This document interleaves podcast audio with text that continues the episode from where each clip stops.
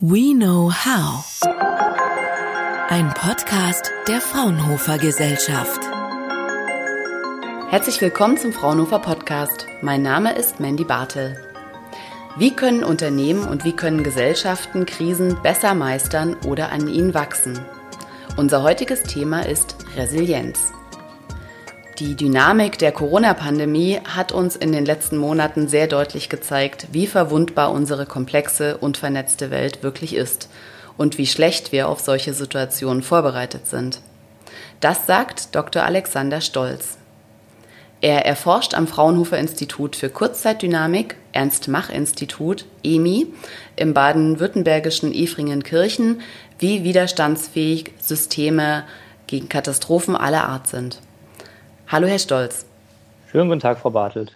Herr Stolz, was können wir denn jetzt wirklich aus der Corona-Krise lernen, um künftig besser gerüstet zu sein? Die Corona-Krise führt uns in einem ja, riesigen globalen, aber sehr ungewollten Reallabor vor, wie hochgradig vernetzt, komplex und eben dadurch auch anfällig und verwundbar unsere Welt und die dazugehörigen Systeme sind. Wir sehen jetzt gerade, wie eine lokale Störquelle sich über die ganze Welt ausbreiten kann und immense Auswirkungen hat und das eben auch nicht nur auf einen spezifischen Bereich, wie im Gesundheitssystem, sondern vielmehr zeigt sich, dass diese Störung auch viele angeschlossene Systeme dort hinein kaskadiert und auch dort massive Störungen verursacht. Das bedeutet, dass wir ja, Systeme geschaffen haben, die wir nicht mehr sicher und verlässlich in allen Lagen managen können. Diese lassen sich nicht mehr managen, weil die klassischen Sicherheitskonzepte, die wir verwenden, bei den komplexen vernetzten Systemen einfach nicht mehr ausreichen. Existierende Systeme decken nur die wahrscheinlichen Fälle ab und setzen halt voraus, dass man im Vorhinein weiß, dass bei einem Ereignis X die Auswirkungen Y zu erwarten sind. Und genau diese quantifizierbaren Kausalketten, die kennen wir hier nicht. Ich denke halt, wir brauchen neue wirksame Konzepte und hier ist eben das Prinzip der Resilienz, der Systemresilienz von hoher Bedeutung. Dabei ist eben der wesentliche Unterschied, dass man bei Resilienz davon ausgeht, dass ein Schutz gegen alle Störungen einfach nicht möglich ist und dass man gerade für Fälle, in denen es zu Teilausfällen, Störungen im System kommt, Reaktions- und Erholungsmaßnahmen entwickeln muss. Zusätzlich ist dabei auch das Lernen aus der Krise ein ganz elementarer Bestandteil dieses Resilienzkonzeptes.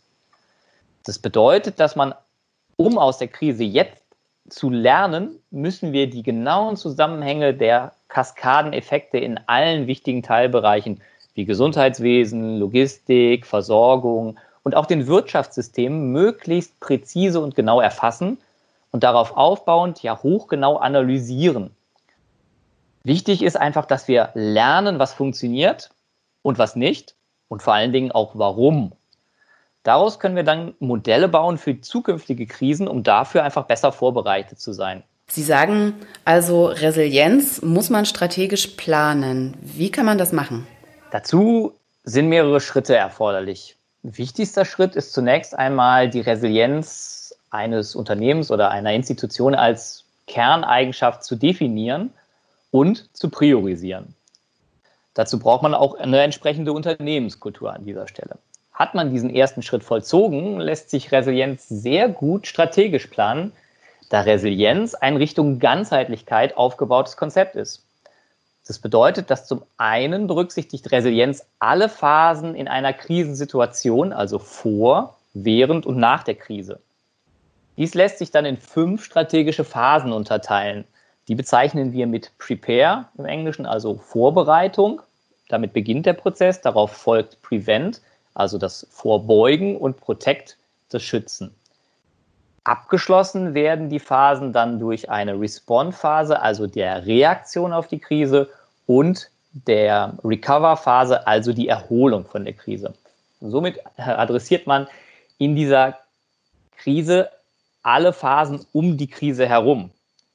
Und das, deswegen sprechen wir hier von einem zeitlichen, in sich geschlossenen Resilienzzyklus. Wichtig ist, dass dieser aber nicht nur einmal durchlaufen werden sollte, sondern immer wieder. Bedeutet, nach dem Recover beginnt die nächste Prepare-Phase erneut. Damit stellt man dann sicher, dass man aus den Erkenntnissen, die man aus der vergangenen Krise und deren Bewältigung gewonnen hat, die neue Krise besser bewältigen kann, weil man daraus lernt. Jetzt klingt das alles schon ganz prima, das Thema Resilienz strategisch anzugehen, aber das bedeutet natürlich für Unternehmen auch, ähm, dass sie mehr Ressourcen aufbauen müssen und mehr investieren müssen. In normalen Zeiten bauen die Unternehmen Strukturen, die sie nicht benötigen, eher ab. Die Auswirkungen haben wir jetzt in den maroden Gesundheitssystemen in Italien gesehen, zum Beispiel, aber auch in anderen Ländern. Ähm, wie kann der Spagat zwischen Effizienz und Resilienz denn gelingen, Herr Stolz? Also erstmal ist es richtig, dass Effizienz und Resilienz sicherlich in vielen Aspekten erstmal konkurrierende Eigenschaften zu sein scheinen und auch äh, tatsächlich durchaus sein können.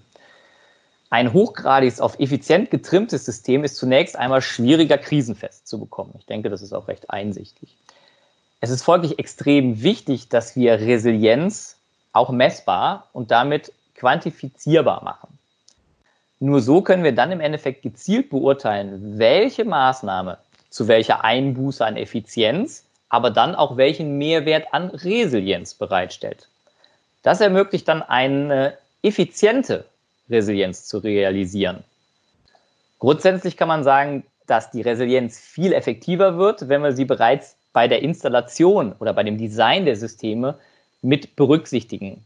Dann sprechen wir von Resilience by Design und sind so auch sehr viel effizienter, als wenn wir das Ganze sozusagen als nachträgliche Maßnahme ähm, ja, einbringen müssen.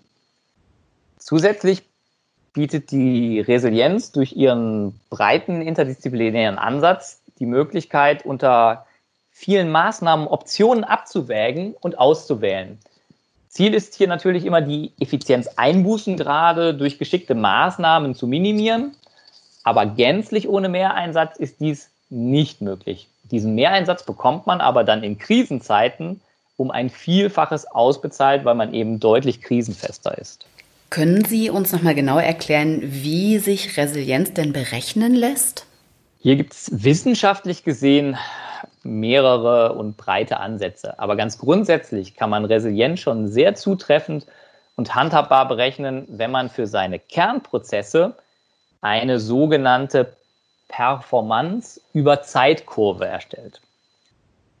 Dazu muss man jetzt als erstes natürlich seine Kernkompetenz definieren.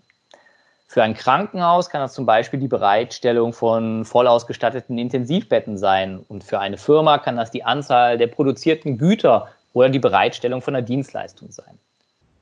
Ohne eine Störung im Normalbetrieb ist diese Performance idealerweise natürlich bei rund 100 Prozent. Tritt nun so eine Störung bzw. eine Krisensituation ein, kann die Leistung ganz plötzlich, aber auch kontinuierlich über die Zeit abfallen. Nach dem Abfall erfolgt bei einem nicht komplett zusammengebrochenen System eine Erholungsphase, die aber auch wiederum in einer gewissen Zeit erfolgt. Auch die hat also eine zeitliche Verlaufskomponente. Erfasst man nun die Summe des Verlustes an Performance im Vergleich zu den normalen 100 Prozent, die man durchgängig hätte, dann weiß man, wie resilient das betrachtete System ist. Hier gilt einfach, je kleiner die Summe des Verlustes ist, desto resilienter ist das System das bedeutet, in unserem Resilience Engineering betrachten wir im Endeffekt ein mathematisches Minimierungsproblem. Dabei muss man aber berücksichtigen, dass die Funktion der Kernprozesse von ganz vielen internen, aber auch externen Faktoren abhängt und deswegen sehr komplex ist. Und die müssen alle bei diesem Minimierungsproblem berücksichtigt werden.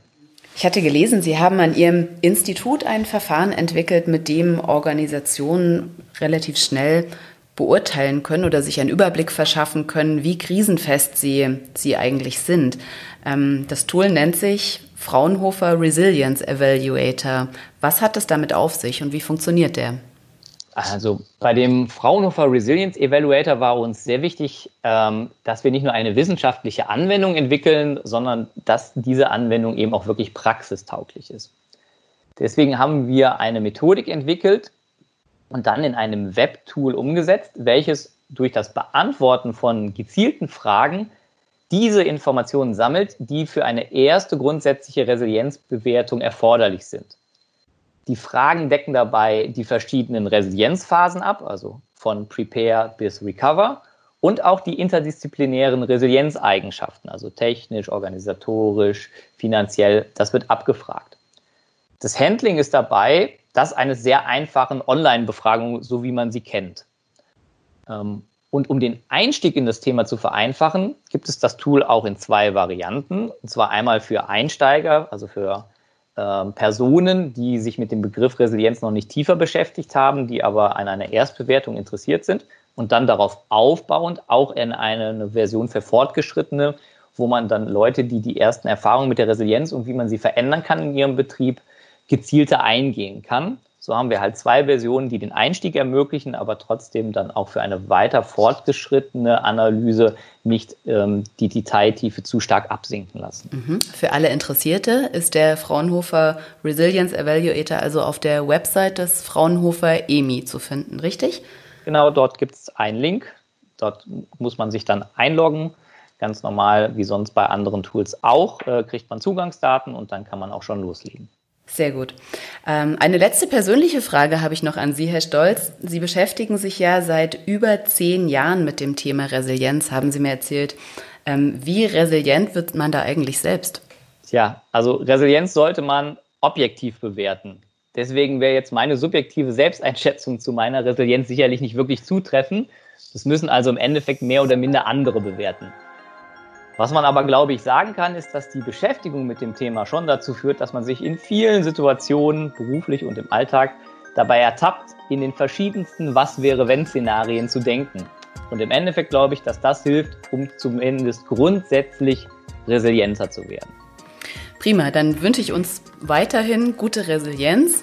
Ich bedanke mich für das sehr interessante Gespräch und wünsche Ihnen alles Gute. Ich bedanke mich auch. Auf Wiedersehen. Fraunhofer. We know how.